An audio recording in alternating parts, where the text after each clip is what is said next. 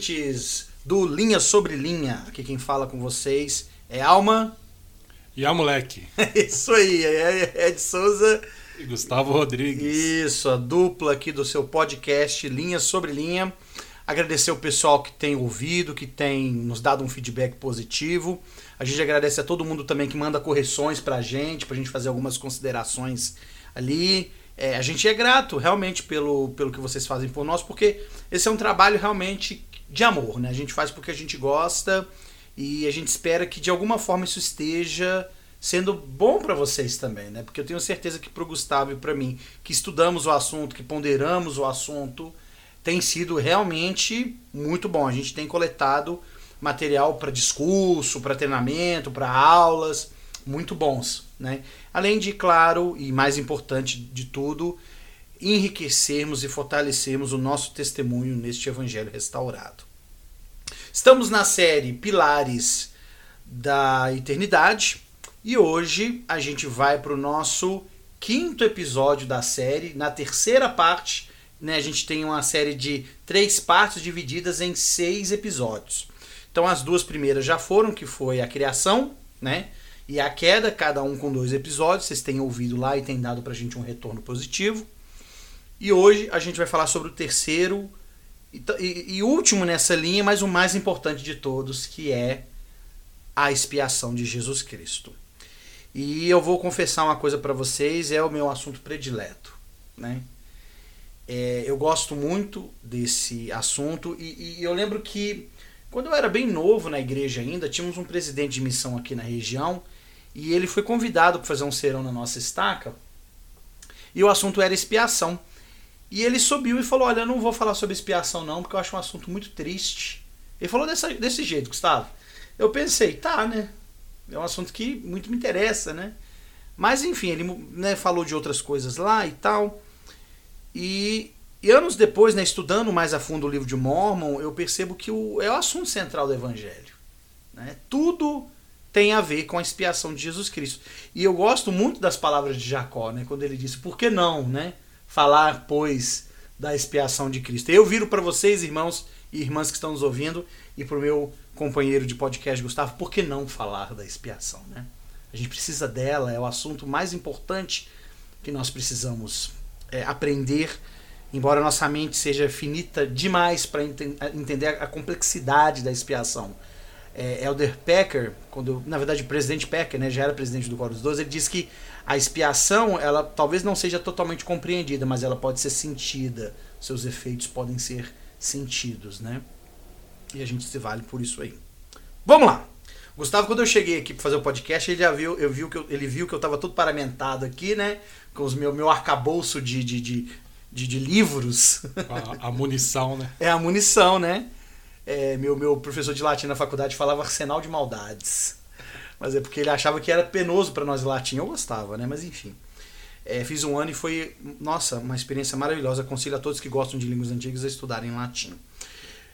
Bruce R. McConkie foi um dos que mais escreveu sobre expiação. Não foi o único, porque John Taylor escreveu um livro só sobre expiação, né? Que é o Mediation and Atonement, que não está traduzido na nossa língua, Mediação e Expiação. Ele é citado é, muitas partes dele naquele livro Presidentes da Igreja. Então, quem quiser ver um pouco sobre o que, que ele escreveu nesse livro, basta ir lá no capítulo Expiação de Jesus Cristo, que vocês vão ver lá que a maioria das citações são do Mediation and Atonement. É... James E. Talbot escreveu Jesus o Cristo, e, e, no livro Regras de Fé ele dedica um capítulo específico sobre expiação, até porque é uma das regras de fé, né? Queremos que por meio da expiação de Cristo toda a humanidade poderá ser salva. É, por, por, obediência às leis e ordenanças do Evangelho. Não é bem assim, não, mas está lá. E uh, ainda voltando a falar sobre Bruce R. Macon, que ele falou o seguinte, Gustavo, que a expiação é uma das é a doutrina mais importante do Evangelho e a menos compreendida. Não porque é difícil de compreender, porque realmente nossa mente finita é incapaz de entendê-la na sua complexidade, né? A gente trouxe aqui a expiação infinita do Ted Callister, e ele fala uma coisa legal no livro, ele fala que a gente só está arranhando a superfície do assunto, né? Porque não dá para ir muito a fundo porque a gente realmente não consegue entender tudo, mas embora a gente esteja arranhando só a superfície, e, e Bruce R. Macon falou que ela é pouco compreendida, Talvez porque as pessoas não querem aprender sobre a expiação. Talvez porque é um sofrimento, é um relato de um sofrimento. Mas a expiação não é só sofrimento, né, Gustavo? Ela vai muito mais além disso. Ela é só uma parte do processo, mas ela é redenção, ela é ressurreição, ela é vida eterna, ela é tudo que nós temos, ela é criação, né? ela é tudo, tudo possibilitado pela, pela expiação. E para nós, ela é doce, ela tem que ser doce né? porque o propósito é este. Eu gosto muito, eu estava pensando nisso é, naquela citação de Doutrina e Convênios, sessão 19, né? que o senhor fala que ele bebeu a taça amarga. E é interessante que na Páscoa, quando Cristo lá instituiu o sacramento, né, pela primeira vez, ele pega ali o, o, o cálice de vinho que fazia parte ali da ceia pascal e ele fala que aquele é o sangue dele, é o sangue do novo Testamento, do novo convênio, sangue que é derramado por muitos, né? E, e é interessante porque na, na ceia pascal tinha lá o cordeiro, que nesse caso o próprio Cristo, né, representa ali é o cordeiro de Deus. Você tinha, se não me engano, eram quatro vezes que se tomava o cálice de vinho, cada um representando algo, e tinha um que era ligado à questão da redenção, e muitos acreditam que seria essa que o, Salvador pegou e, e usou para simbolizar o sangue dele. E também, né, lá desde o Êxodo se comia as ervas amargosas, para lembrar ali do período amargoso da, da escravidão no Egito.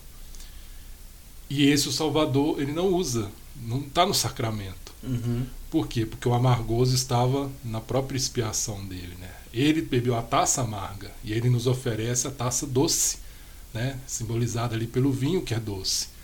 Então não é para ser triste, não é para ser é, algo ruim. Né? A expiação é para ser doce para a gente. Uhum. É, mesmo que tenha um lado que a gente precise né? ter um, um arrependimento, às vezes que parece difícil, o propósito é que ele no final seja muito doce. Tanto que a árvore da vida, né? que Leí falou, era o mais doce que tudo que é doce. E Aldebed, no discurso, falou que são as, o fruto representa as bênçãos da expiação de Cristo, mais doce que tudo que é doce. É verdade. Eu tenho um estudo só sobre a taça amarga e a taça doce. Eu faço um paralelo. Aí eu trago na próxima, no próximo pod, porque esse podcast aqui a gente vai dividir em duas partes. Esse é sobre o ministério pré-mortal do Salvador e a expiação nesse contexto, nesse âmbito. O próximo é o ministério mortal dele e a gente vai falar sobre essa efetivação, né, do, da expiação dele. Mas sim, é, é interessante a gente pensar nisso, esse símbolo da taça. Por que, que ele usa né, a taça amarga que o pai me deu? Pai, afaste de mim esse cálice. Nós vamos ver isso aí no momento oportuno. Mas voltando ao Bruce R. Macon, que ele diz isso, né? Que é, é, é, é o mais importante da nossa doutrina, porém é menos compreendida. E, e, ele fala que a mãe da expiação é a queda. Né? Ele, ele usa esse termo. E eu acho isso muito interessante. É, Joseph Smith falou o seguinte: os princípios fundamentais de nossa religião são um testemunho dos apóstolos e profetas a respeito de Jesus Cristo, de que ele morreu, foi sepultado e ressuscitou no terceiro dia e ascendeu ao céu. E todas as outras coisas que pertencem à nossa religião são apenas apêndices dela. Ou seja, todo o resto é um mero apêndice do que é a expiação de Jesus Cristo. E como não falar então da expiação, né? A gente vai ficar rodando, rodando e não chegar no centro, no ápice, porque tudo, de acordo com o profeta Joseph Smith, tudo é apêndice disso, tudo deriva disso. É como uma árvore, né?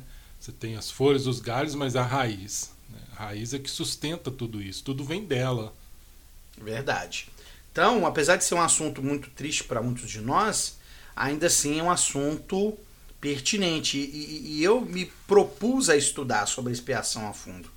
E eu confesso que tem sido realmente um deleite muito grande para mim. Muito bom.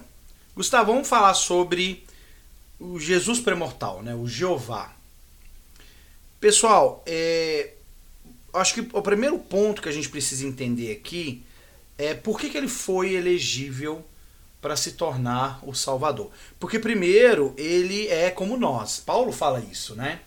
Que quando ele veio para cá, ele era como nós. É, é claro que na existência premortal, é, o próprio Joseph Smith ensinou isso, ele era o mais inteligente de todos ali. Né? Ele tinha é, atingido um grau de obediência e de, de retidão tão grande que ele era realmente superior a nós. Mas o que exatamente qualificou o Salvador do mundo, né? Ali na esfera premortal. Então vamos trazer alguns elementos. Primeiro, quando a gente estuda sobre os títulos do Salvador, um deles é primogênito do Pai. E eu queria, Gustavo, falar sobre isso primeiro. Falar sobre o que, que quer dizer o primogênito do Pai. Porque, em, em tese, é o primeiro. Por exemplo, o Ícaro, meu filho, é o meu primogênito porque ele nasceu primeiro, mas né, em relação à minha outra filha. Mas talvez aqui primogênito a gente precisa ir mais a fundo no significado. E, e mais uma vez, irmãos, entendam, irmãs, né? Entendam que nós estamos aqui tratando de um assunto muito sagrado. Né? A gente está em terreno sagrado, obviamente. Então a gente se permite ir até certo ponto.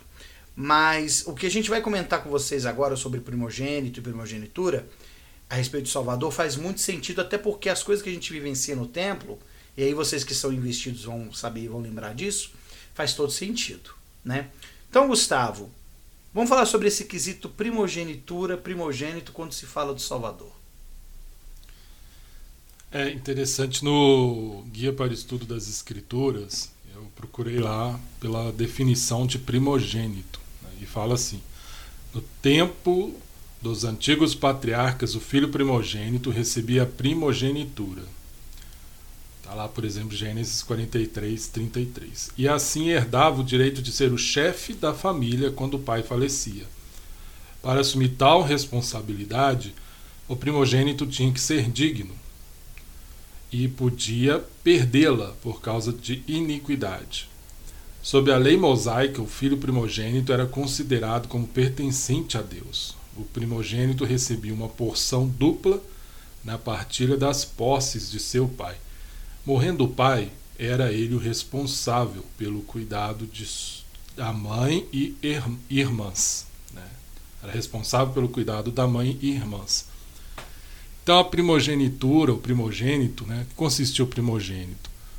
É, é interessante porque ele não necessariamente tinha que ser o primeiro filho.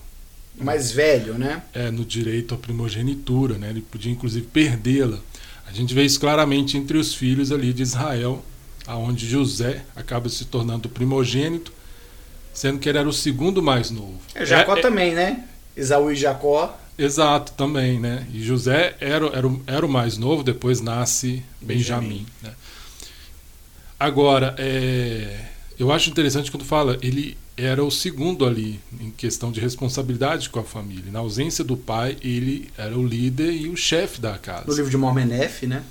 É, um bom exemplo, né? A gente vê que eventos vão acontecendo que vão colocando naturalmente Nef como líder, porque os irmãos estão naquela, né? Iníquos, obstinados e tal. O Salvador foi colocado para ser o chefe de toda a família do pai. E isso já lá na vida pré-mortal. Ele recebe essa incumbência. Então, abaixo do pai, ele é colocado para ser o governante de todos. Em Abraão a gente vê isso quando ele fala: Eu sou mais inteligente de todos. Ele estava no meio das inteligências e dos grandes e nobres ali. Então começa por aí, né? Um primogênito ele tem essa responsabilidade.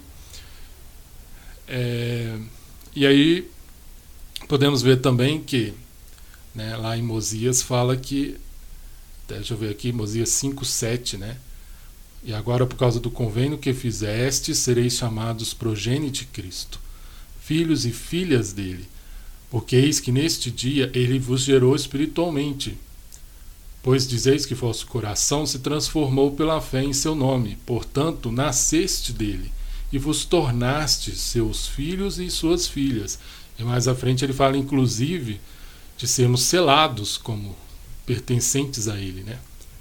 Ou seja, é, por meio da expiação, nós podemos nascer de Cristo. Nascer no sentido espiritual. Morremos para o antigo eu, para né, nossa vida antiga, para o pecado, e nascemos para uma nova vida. Nesse sentido, ele se torna como um pai para nós. Nós somos gerados espiritualmente pela expiação dele, e se assim formos, nós temos direitos também à primogenitura que é devida a ele, né, dada a ele. Assim como a gente viu, por exemplo, no caso aí, né, é, Jacó recebe a primogenitura, depois o filho de Jacó se torna o primogênito, que é José. Mais tarde, José vai ter filhos, um filho vai adquirir a primogenitura. Nesse caso, a primogenitura é dada aqui a todos que nascem de Cristo, tornam filhos e filhas dele. Então é muito mais do que pensar, ele foi o primeiro a ser criado, gerado. Né? O primogênito é uma coisa muito mais ampla do que isso. Bom, só aí já dá pra gente ver como que é interessante a, a, a vida dele na, na, na existência pré-mortal. Porque ele foi o primogênito, porque ele recebeu isso de direito, como você falou. Né? E, e, e dá para ver é, é, é, isso de forma clara quando a gente tem o confronto dele com Lúcifer. Né? Quando o pai apresenta o plano, e isso tem que ficar claro, viu, irmãos? O plano, quem, quem desenha o plano é o pai, e aí você tem né, o filho, né, Jesus Cristo, Jeová, se propondo a obedecer tudo que o pai diz e atribuir-lhe toda, toda a glória, fazer toda a vontade dele. E nós temos do outro lado Lúcifer que quer redimir toda a humanidade e tomar a glória toda para si, né? Na escritura a gente fala que ele diz que subirei até o trono do Altíssimo, né? Enfim, é, é é uma, é uma questão que, quando a gente pensa nisso, a gente já vê que Cristo já tinha um caráter que já o qualificava para ser o nosso Salvador. Né? E já ali nesse momento em que houve essa seleção do Salvador. Né? E de fato, ele se qualificou porque ele tinha todos os predicados necessários para isso. Né? Ele, ele progrediu muito mais do que nós. Aí a gente pode perguntar, tá, mas Será que nós também não tivemos as mesmas chances que ele de progredir? Será que a gente também não teve a chance de chegar ao mesmo status espiritual que ele? Olha, talvez. Talvez. É difícil falar isso agora. O que a gente pode pensar é: ele, por esforço próprio, progrediu mais do que nós.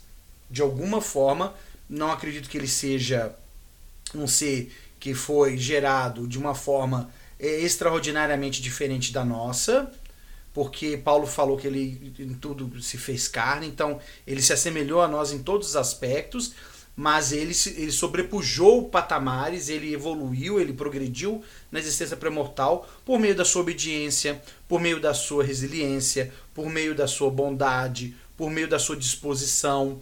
E isso tudo foi conferindo poder a ele. Né? Então, ele é o primogênito do Pai nesse sentido. Ele recebeu do Pai o direito de governar sobre toda a família do pai, sobre tudo o que o pai tem abaixo de si. E nós, como o Gustavo falou muito bem, poderemos ser primogênitos também, receber esse mesmo direito, porque João fala que aquele que vencer daria que se assente no trono comigo, assim que assim como eu me assentei no trono de meu pai. Então o que Lúcifer queria tanto lá atrás, Jeová conseguiu não porque ele queria isso, mas porque lhe foi dado esse direito, né? E nós também poderemos ter esse direito de dividir a primogenitura com Cristo. O que faz mais sentido ainda quando a gente estuda sobre a igreja do primogênito. Que na verdade é a igreja dos primogênitos, né? É, Paulo fala assim. É, é interessante é, que lá em Alma, né? Alma capítulo 13 fala a respeito daqueles que são chamados e ordenados relacionados ao sacerdócio, mas é ele está falando aqui do princípio, ou seja, da vida pré-mortal. Uhum.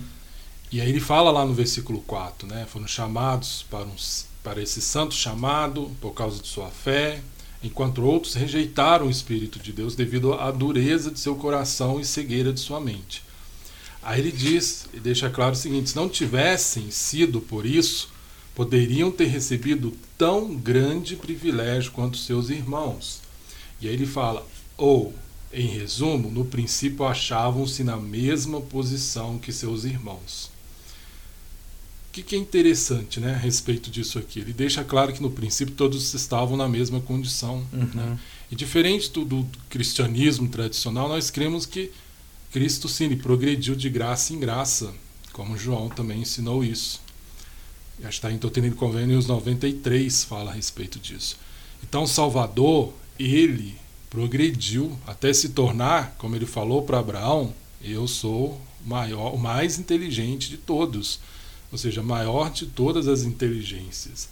Né? Ele deixou isso claro. E quando a gente vai lá em 2 Nef, 2 Nef capítulo 2, versículo 8, fala assim, né? Portanto, quão importante é tornar estas coisas conhecidas dos habitantes da terra, para que saibam que nenhuma carne pode habitar na presença de Deus, a menos que seja por meio dos méritos e misericórdia e graça do Santo Messias.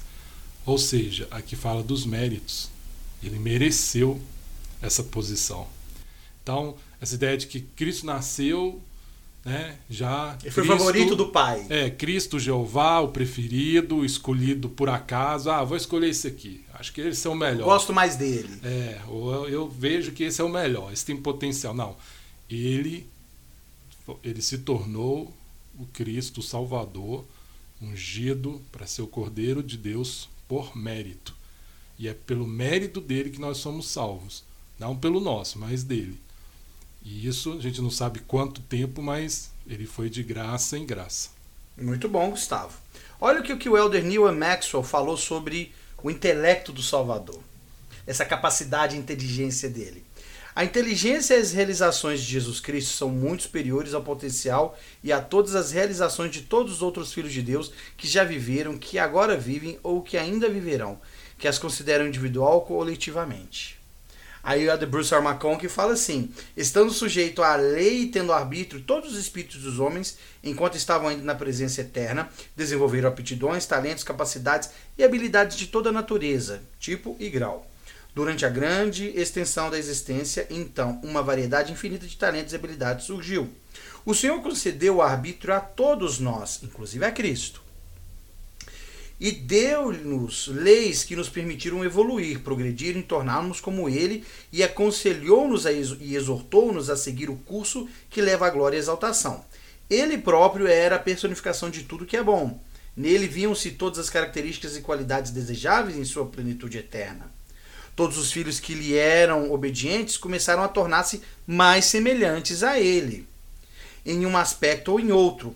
Entre nós havia muita variedade no grau de talento e capacidade de cada um, assim como há agora. Alguns tornaram-se excelentes em outros aspectos e outros, obviamente, em outras áreas. O primogênito superou-nos todos em todas as coisas. Quer dizer, ele era mais inteligente do que todos eles reunidos. Então, essa inteligência foi atribuída como? Bom, Paulo fala: procurai com zelo os melhores dons, e eu vos darei um.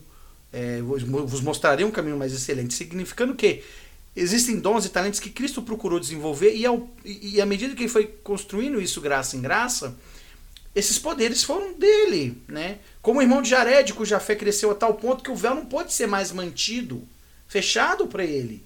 Ele tinha que ter acesso, ele era fiel, ele era obediente ao ponto. E Jeová superou-se em tudo isso, né? E progrediu imensamente.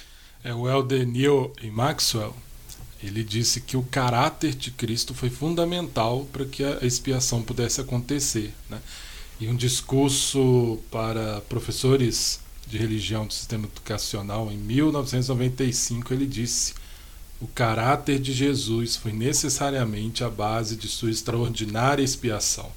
Se Jesus não tivesse esse caráter sublime, não teria havido uma expiação sublime. Seu caráter permitiu que ele sofresse tentações de toda espécie. No entanto, não lhes deu atenção. Então, esse caráter que permitiu que ele se qualificasse na vida pré-mortal e aqui na mortalidade, sendo perfeito, sem falha, até que culminasse toda a expiação, todo o sacrifício dele. Muito bom, Gustavo. Agora, isso obviamente tem a ver com o conflito que teve no céu, né? A gente sabe que houve ali um conflito, houve o que a gente lê nas escrituras como uma batalha no céu, né? E Bruce R. Que falou que o tipo de batalha é, que foi que aconteceu no céu foi o mesmo tipo que predomina na terra e o único tipo que Satanás e os seres espirituais podem empreender. Foi uma batalha de palavras, uma confusão de opiniões, um conflito de ideologias, uma batalha entre a verdade e o erro. E aí a gente pode pensar o seguinte: de um lado você, você tem no centro um plano que é proporcionar a imortalidade e vida eterna para os filhos de Deus, né? De um lado você tem alguém que tinha um caráter indiscutível e que queria fazer tudo o que o pai desejava, porque ele conhecia a vontade do pai, ele sabia que isso era importante para o pai, ele amava o pai desde o princípio, e ele dispõe-se a dar toda a glória para o pai. Isso é do pai, a glória é para ele. E do outro lado, você tem um que promete a redenção de todo mundo, mas quer a glória toda para si. E aí você tem uma disputa ali, um conflito de opiniões, né? Como disse aqui o Bruce R. Macon, que eu não lembro desse episódio, Gustavo também não vai se lembrar, nenhum de vocês vai se lembrar, mas eu imagino como que foi nosso posicionamento lá, né? Como que foi essa discussão, né? Fala-se em conselhos mais do que só um conselho, né? Um grande conselho. Fala sobre conselhos, né? Então isso deve ter durado um certo tempo e ao tempo as pessoas foram formando seus favoritismos, né? as pessoas foram tomando, literalmente essa é a palavra, foram tomando partido. Agora, um dos aspectos que mais me chama a atenção, Gustavo, sobre a questão do, de Cristo e o ministério dele pré-mortal e a expiação é que ele prometeu que ele redimiria, ele possivelmente sabia que nem todos iriam aceitar e que nem todos voltariam, né? Porque o Pai deu o arbítrio a todos e o arbítrio é, é, permite que as pessoas, que os seres ajam por si só na esfera em que Deus a colocou. Mas ele iria fazer isso, ele iria se dispor a viver esse tipo de vida que possibilitaria isso. E eu acredito, Gustavo, que muitos que estavam ali não acreditaram nisso, não tiveram essa fé nele. Não acreditaram que ele fosse capaz, que ele poderia ter esse poder de redimir a humanidade. Né? E aí eu penso que esse foi um dos fatores que talvez possam ter levado as pessoas para o lado de Lúcifer, que era um ser proeminente no céu, tudo indica que ele era um serafim, né? E os serafins eram aqueles que ficavam perto do trono de Deus, né? Ezequiel fala que ele era um serafim. Um querubim. Um querubim, desculpa. Então, é, é ele tinha esse, essa, essa questão de, de guardar ali o trono de Deus, né? Estar perto do trono de Deus. É muito interessante. Agora, Pedro fala que Jesus foi o cordeiro morto desde a fundação do mundo. Quer dizer, esse poder da expiação já estava valendo ali. Né? Já possibilitava que aqueles que progrediriam ali, do seu primeiro estado, pudessem vir no segundo. Então o caráter de Cristo aqui é indiscutível. Porque ele estava disposto a fazer a vontade do Pai e ele não tinha a intenção nenhuma de trazer a glória para si.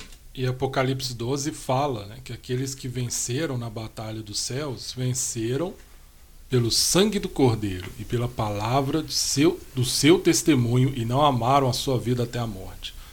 Ou seja, venceram pelo sangue do Cordeiro. A expiação em pleno vigor na vida pré-mortal, na esfera pré-mortal.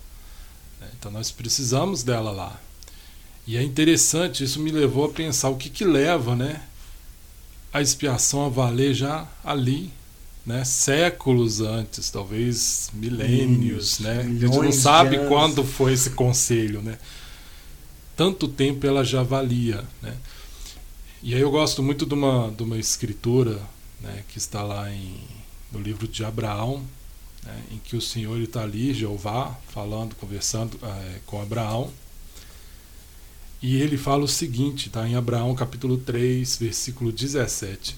Nada há que o Senhor, deu, teu Deus, se propõe a fazer que não faça.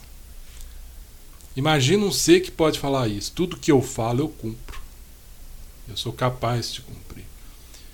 Então, por isso a expiação ela podia estar em, estar em pleno vigor. Né? É como alguém que fala, eu vou pagar, e você fala, não, tranquilo, porque ela vai pagar. Ela não, não vai dar um calote, ela não vai enrolar. Né? Ela tem palavra. E aí isso me levou a uma reflexão né, do Cristo pré-mortal, se qualificando para ser o Cordeiro, e já era o Cordeiro pré-mortal. É, ele vem aqui à Terra e ele então né, consuma, né?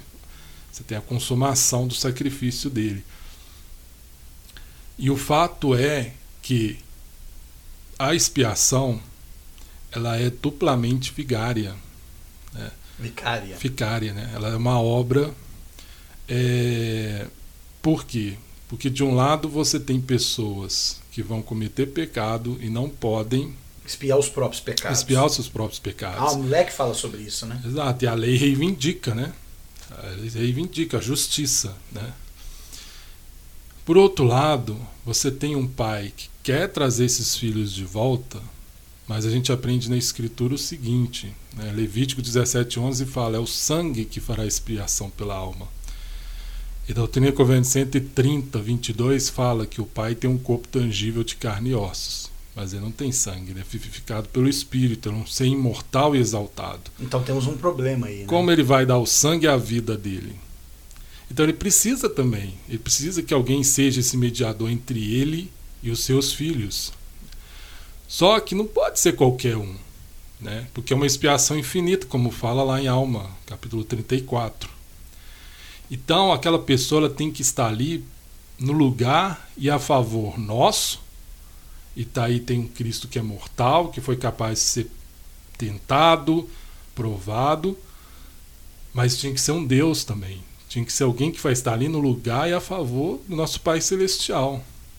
Por isso lá em Abraão fala, né? Eu gosto muito dessa parte de Abraão 3:24, havia um que era semelhante a Deus. E quando a gente vai lá em Moisés, capítulo 1, eu gosto muito dessa parte, né? Porque ali é, é, quem está falando é o Senhor, é o, é o, próprio Salvador. E ele fala, né? É, com investidura de autoridade. Com né? investidura, né? né? Ele fala que é o meu unigênito, como se fosse o pai falando. Várias vezes ele fala isso para Moisés, né? É, porque ele tem essa autoridade. Ele pode falar como pai porque ele é como o pai. Tanto que ele fala para Filipe: quem me vê, vê o Pai. Uhum. Ele é expressa imagem, não é só semelhança física. Ele é exatamente como o Pai. Ele veio para mostrar. Se a gente quer saber como é Deus o Pai, é só ler sobre Cristo nas Escrituras. Porque ele pensa, ele age como o Pai. Então, quando ele está lá fazendo a expiação, é como se fosse o próprio Pai fazendo. Vale porque embora sejam seres distintos, é a mesma pessoa no, no sentido de caráter, de amor, de misericórdia, de justiça, de falar e cumprir, de ser perfeito. Né? Então ele teve que se tornar assim. Ele se tornou semelhante ao Pai. Dentre os grandes e nobres, que certamente progrediram muito, mas ele se tornou semelhante ao Pai. Então, quando ele está lá no Getsemane, lá no Calvário, é como se o próprio Pai estivesse lá. Se o pai pudesse, certamente ele estaria, mas né, ele manda o filho, porque o filho pode ser esse mediador. Muito interessante, Gustavo. E isso amplia a nossa compreensão. Isso dá uma ampliada, porque realmente ela é vicária por nós e vicária por pai. E ele está no meio dos dois, né? E é ele que, que traz, que une, que liga, que liga-nos ao pai, né? Que nos possibilita essa ponte. Por isso, quando a gente faz as ordenanças no templo em favor dos nossos antepassados, entes falecidos. Somos salvadores do Monte Sião. É dito que a gente é salva, né, somos salvadores do Monte Sião. Embora de uma forma muito né, simples, comparada ao que o Salvador fez, mas a gente pode sentir um pouco que é isso que ele fez. Né?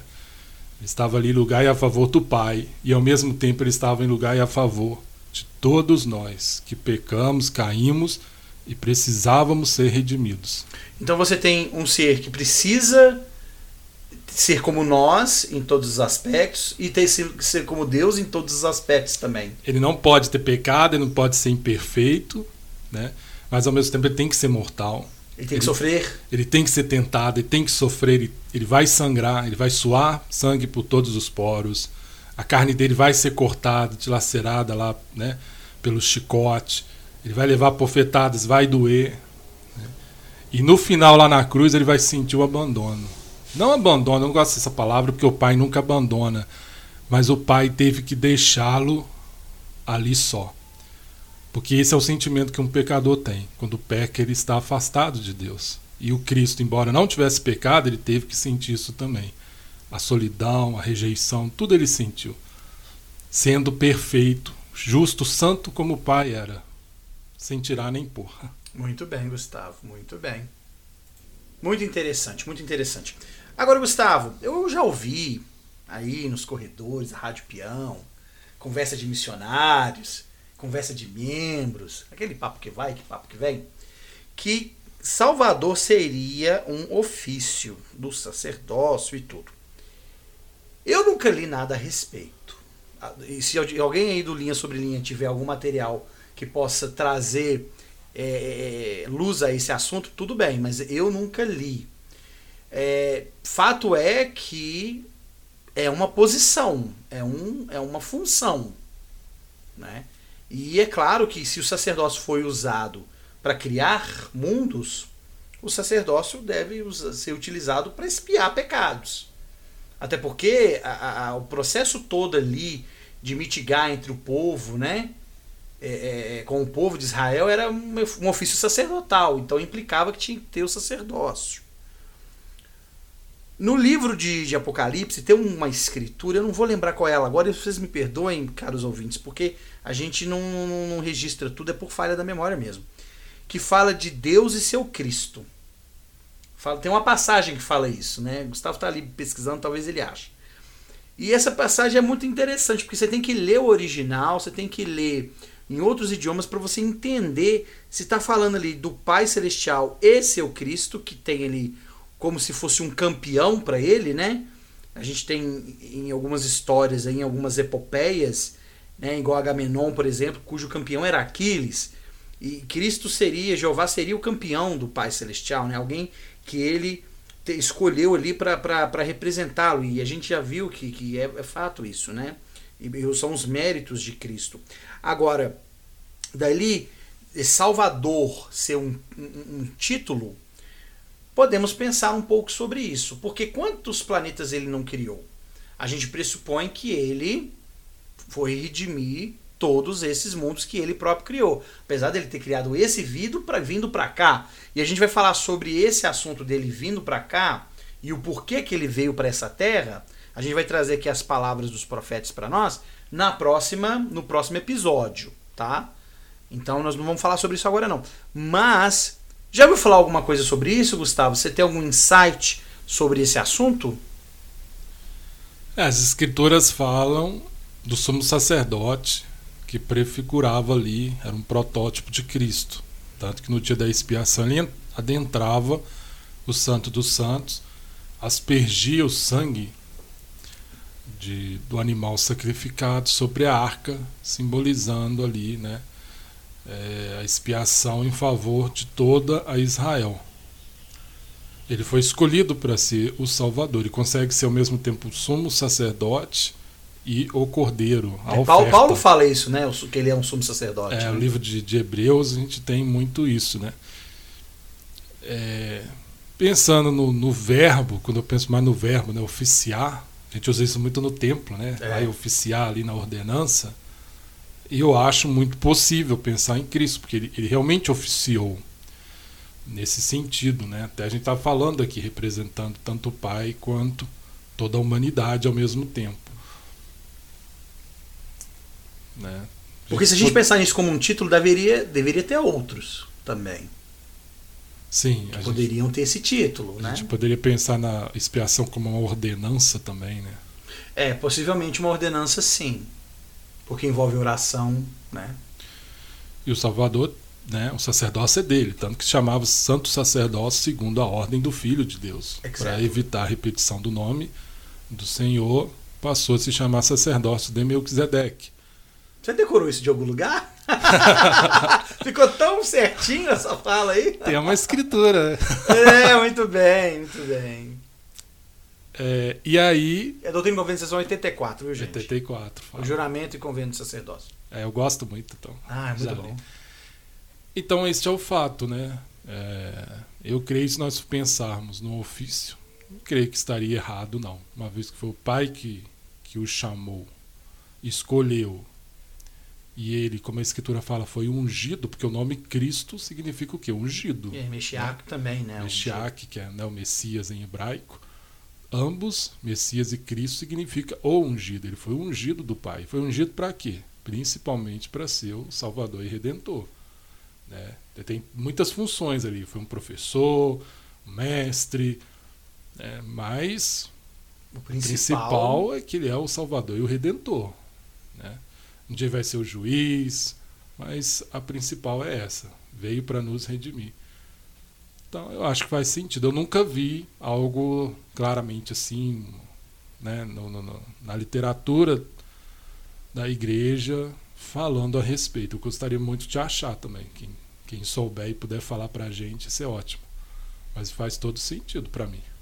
É, porque ele, meu pai teve bilhões e bilhões de filhos. Cristo criou milhões de terras como esta, né? A gente vê lá no livro de Moisés. E ele redime todas elas e seus habitantes. Mas a obra do Pai continua. Nós temos um Cristo ressurreto agora. E a gente pressupõe que esses filhos que ainda estão por vir continuarão sendo redimidos pelo sacrifício desse Salvador nosso, né? Agora, pensando que atrás de montanhas há montanhas e atrás de Deus tem outro Deus, né? Possivelmente existe outro Cristo ou outros Cristos, mas é claro que, assim como a Moisés foi dito que haveria um relato somente sobre esta terra e seus habitantes, o Senhor escolheu e julgou pertinente que a gente entendesse que Ele é o nosso Deus e que este é o seu Cristo. E que no momento futuro a gente vai ter acesso, como Doutrina e Convênios fala, né? Através da pedra branca, que nós vamos ter acesso a reinos superiores. E eu estou muito ansioso para enfrentar isso, para ver isso, né? Porque além de ter acesso aos reinos inferiores, você vai ter uma, acesso a, a, conhecimento de reinos superiores também através dessa pedra branca, né? Então talvez isso, isso tenha, talvez não, com certeza, porque isso vai ter a ver com o trabalho que a gente vai exercer na eternidade, a gente vai ter que aprender sobre isso e aí tudo vai fazer sentido, né? É, e aqueles que alcançarem a exaltação, se tornando deuses, como falo em Doutrina e Convênios, eles vão ter filhos espirituais que vão habitar o mundo e vão precisar também de um redentor e um salvador. E aí, certamente, Cristo, né? Jeová, Cristo, ele estará na condição do Pai, imortal, exaltado. Como diz a, o popular, aí, tocando a vida dele. É, e aí a gente vai precisar de um. Eu, eu penso assim, né? É, o, o, a expiação de Cristo tem um fator que você já falou, né? Que cobriu tudo que veio para trás e tudo que vai vir na frente. Então, por exemplo, nós vamos ser deuses se formos fiéis? Sim, graças ao poder dessa expiação. É, por causa de Cristo se a gente for querer realmente especular e, e entrar mais a fundo, querer é, debruçar-nos sobre esse assunto, como eu falei, é terreno sagrado, a gente tem que ter muito cuidado em especular. A gente pode pensar que, graças a esse Cristo, nós vamos estar exaltados ao poder dessa expiação e redenção, que por causa desse poder, um outro Cristo pode ser chamado para exercer a mesma função. É, eu tava até estava pensando nessa questão. Se Deus é todo poderoso, porque ele não espiou ele mesmo os pecados uhum. de toda a humanidade. Mas a gente, né, nós falamos aqui, Cristo ele cumpre esse papel representando também o Pai. Mas Deus ele é todo poderoso no sentido que ele pode prover um Salvador. E ele fala isso para Adão e Eva, que ele proveria um Salvador, um Redentor, um Cordeiro, né, o Cordeiro de Deus. Então, parte de ser todo poderoso no sentido né, de se tornar, tornar-se um Deus, é ser capaz de prover um, um, um Salvador. Então, Cristo foi preparado e se tornou qualificado para isso. E como você Ou seja, falou. O pai tem essas chaves e ele delega essas chaves para um outro. É, exatamente, né? Aquele poder feito dominó, né? Porque pela expiação de Cristo, muitos, esperamos que todos nós, estejamos lá exaltados no reino celestial. E aí nós vamos escolher lá um Salvador. Mas foi graças ao, à expiação de Cristo que a gente chegou nesse ponto. Ser capaz de ter alguém ali para ser o primogênito. Muito bom, Gustavo. E aí, e aí falar que Cristo é um ofício, é, um, é um, uma ocupação do sacerdócio, torna-se ainda mais plausível, né? porque de fato você precisa ter alguém para essa posição, para agir naquela função e existe um poder que já existe, talvez até antes de Cristo esse poder redentor já existia, e o Pai, por ter sido redimido, também pôde proporcionar isso. Eu já vi até uma teoria de que somente que o Pai teria sido um Cristo e que somente um Cristo gera outro Cristo. Eu não sei se é por aí. A gente viu que Cristo teve os méritos. Então não é porque é, é, é, bom, enfim, a gente sabe que foi filho dele mesmo, né? Então não tem muito jeito. Agora, que o pai teria sido um Cristo, eu não sei. Eu não sei se é uma linhagem. E eu não, não, não estou preparado para ter essa conversa, como diz a internet, né? Brincadeiras à parte, eu acho que aí já é querer tentar pensar uma coisa que realmente a gente não encontra embasamento algum. Então vamos, vamos ficar nisso. Cristo foi preordenado, ele foi o primogênito, ele, ele, ele agiu sobre um poder que o pai tinha, um poder que o pai recebeu, né? É um, esse poder redentor vai nos acompanhar em toda a eternidade, ou seja, nós vamos continuar sendo exaltados por causa do poder deste Cristo. Os mundos que forem dali para frente também, né? O mundo terrestrial, o mundo celestial, onde os filhos ressuscitados de Deus habitarão, habitarão ali por causa do poder redentor desse Cristo. Mas é um poder que, que é um poder que existe, né? Que Cristo, é, é, quando ele se anuncia para Moisés no, no, no, no, Monte Sinai, ele fala: Eu sou o que eu sou. Né? E Yahvé quer dizer aquele que existe por si mesmo. Então, esse poder que ele tem é um poder que, que já existe. É um poder redentor que já existe por si mesmo. Né? Isso até qualifica o Salvador para ser o Deus do Velho Testamento. Quando ele fala com Moisés ali, igual disse, né? Eu sou o que eu sou né? Dirá assim aos filhos de Israel: Eu sou e me enviou a voz. Né? É interessante até porque que ele hesitou, hesitou a dar o nome dele para Moisés, né? Porque os egípcios tinham uma crença de que quando uma pessoa soubesse o nome do Deus, ele podia apossar, né, da, da, do poder do Deus lá. Então, até a questão das sandálias também tem a ver com um pouco de tradição egípcia, mas enfim, isso é outra coisa. É devaneios do Ed aqui. Coisa que eu e o Gustavo ficam estudando paralelo aqui e a gente traz essas coisas aí. Mas isso qualificou ele para ser é, o Deus do Velho Testamento. Que, embora muitas crenças não concordem, mas em Isaías fica claro que eu sou o teu Salvador e o teu Redentor. Várias vezes o Senhor fala isso para Isaías, na, na escritura lá do livro de Isaías. Então ele tem esse poder até para ser o Deus do Velho Testamento. E o presidente Joseph Fielding Smith, se não me engano, ele disse que após a queda, todo relacionamento com a humanidade é feito por meio do Filho. É, o pai ele somente aparece e fala para apresentar o filho, como é o caso né, clássico aí da primeira visão. Mas é o filho que fala, é o filho que ministra. E é o filho que vai redimir toda a humanidade, é o filho que julgará futuramente. Então são responsabilidades, por isso ele é chamado de o verbo. Né? Ele cumpre a ação ali dentro do plano, tudo sob a supervisão do Pai. Ele se submete à vontade do Pai em todas as coisas. Então, né, Jeová cumpre essa função. E Cristo, Messias, são títulos, são funções. Né? Então, um filho do Pai é escolhido para cumprir. A gente pode pensar assim como há muitos deuses, mas só um é nosso Pai a gente só tem a ver com um deles. Na eternidade, né? José falou a respeito da pluralidade dos deuses, mas nós não adoramos vários deuses, a gente tem um pai só.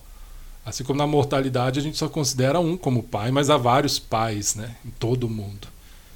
E eu creio que será assim na eternidade. Para nós sempre haverá um Deus e um Cristo. Embora não vejo né, como problema que em outras eternidades, aí, outros universos, a gente vai ter que providenciar, né? Chegar lá primeiro, depois a gente pensa nessa, nessa questão aí, né? É, aí eu vou. Como o Espírito vai verificar todas as coisas, a minha memória vai ser muito melhor do que ela é agora, eu vou lembrar desse momento aqui do nosso podcast e pensar, nossa, como eu fui bobinho, né? Tem tanta coisa que a gente ignorou, mas tá aí, toda a verdade. Bom, senhoras e senhores, nosso tempo já esgotou, a gente não gosta de alongar muito, apesar que o assunto é excelente, é. Nossa, eu mesmo me empolgo aqui. Mas é importante que a gente pare agora para que a gente possa deixar vocês descansarem, fazerem outras coisas e também se prepararem para o último episódio, não menos importante, da nossa série Pilares da Eternidade, em que vamos falar sobre o ministério mortal do Salvador, quando a gente concluir esse assunto, a expiação. Eu gostei muito de falar desse assunto. Quero agradecer cada um de vocês mais uma vez pela sua audiência. Né? Alguns de vocês acompanham a gente também no, no, na nossa, no nosso WhatsApp lá do Linha Sobre Linha. Aliás, quem quiser participar, vou pedir o Gustavo pôr na descrição aqui do vídeo ou lá na página do Facebook o, o link para que vocês possam entrar e lá a gente possa discutir mais sobre esses assuntos. Tem muita gente bacana lá, empenhada né, e desejosa de aprender é, mais profundamente o Evangelho de Cristo, tá bom? Obrigado, Gustavo, obrigado a todos e até a próxima. Obrigado, Ed. Obrigado novamente a todos que estão participando, Acho que tem mais gente participando, tem gente comentando, tem gente curtindo e é muito bom. Isso nos motiva a continuar preparando algo cada vez melhor.